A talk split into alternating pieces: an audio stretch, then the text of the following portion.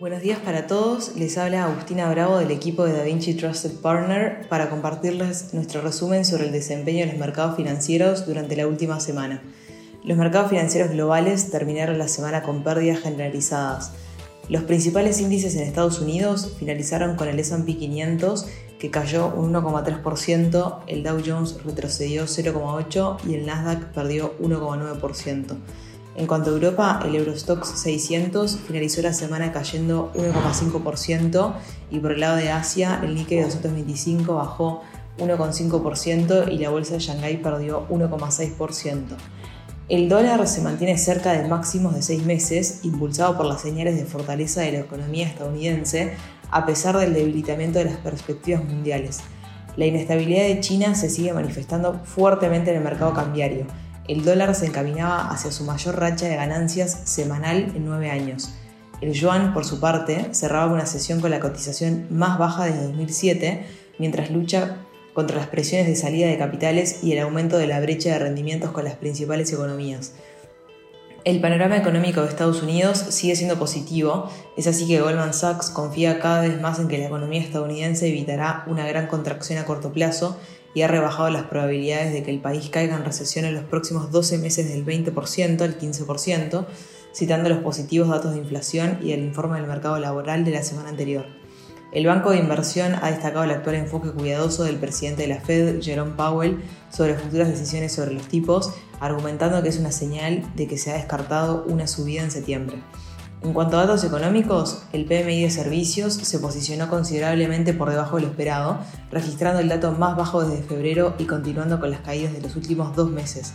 Si bien esto son buenas señales para la Fed, los datos siguen siendo muy sólidos.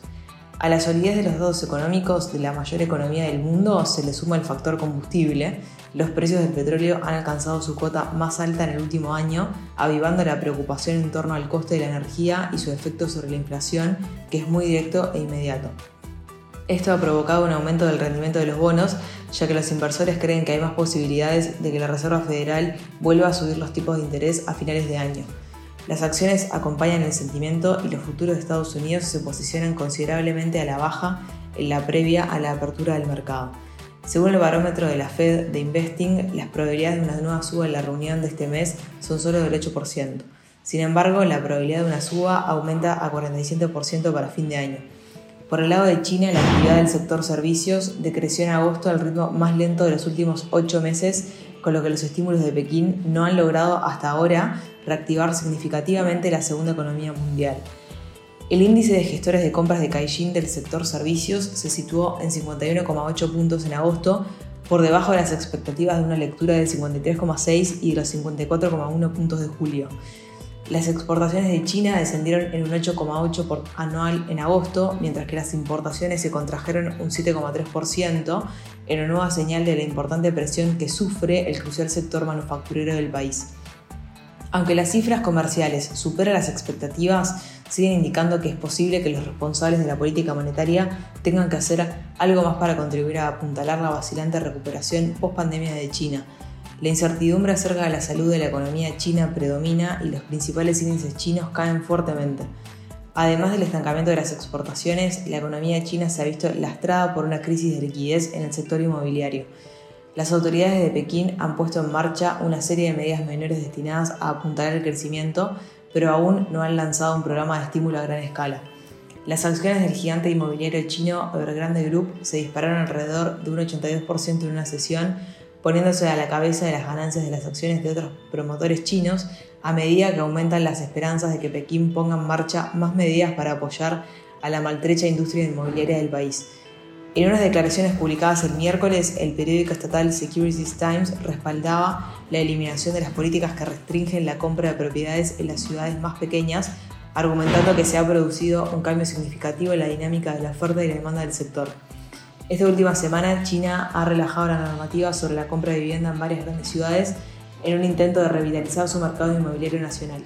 Las noticias procedentes de Europa fueron igualmente sombrías, ya que los datos han indicado que el descenso de la actividad empresarial en la zona de euro se aceleró el mes pasado más de lo que se pensaba en un principio a medida que el sector servicios entraba en contracción.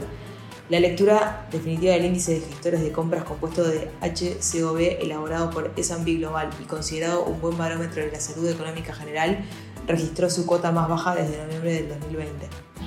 También se dio a conocer que los precios de la vivienda británica han caído al ritmo más rápido desde 2009 en el último año, a lo que refleja el creciente impacto de la subida de los tipos de interés, dijo el jueves el banco hipotecario Halifax. Halifax dijo que los precios de la vivienda fueron un 4,6% más bajos del mes pasado que en agosto de 2022, cuando estaban cerca de su máximo. Esto se compara con una caída anual del 2,5% en julio y un descenso medio del 3,45% previsto en un sondeo de Reuters. Estamos entrando en otra semana crucial para los mercados donde se destaca en Estados Unidos la inflación de agosto, las ventas minoristas, el índice de precios al productor y las nuevas peticiones de subsidio por desempleo. Por el lado de Europa, la decisión del Banco Central Europeo acerca de los tipos de interés. Hasta aquí llegamos con nuestro resumen semanal de noticias. Cualquier consulta o comentario adicional no duden en contactarnos. Muchas gracias.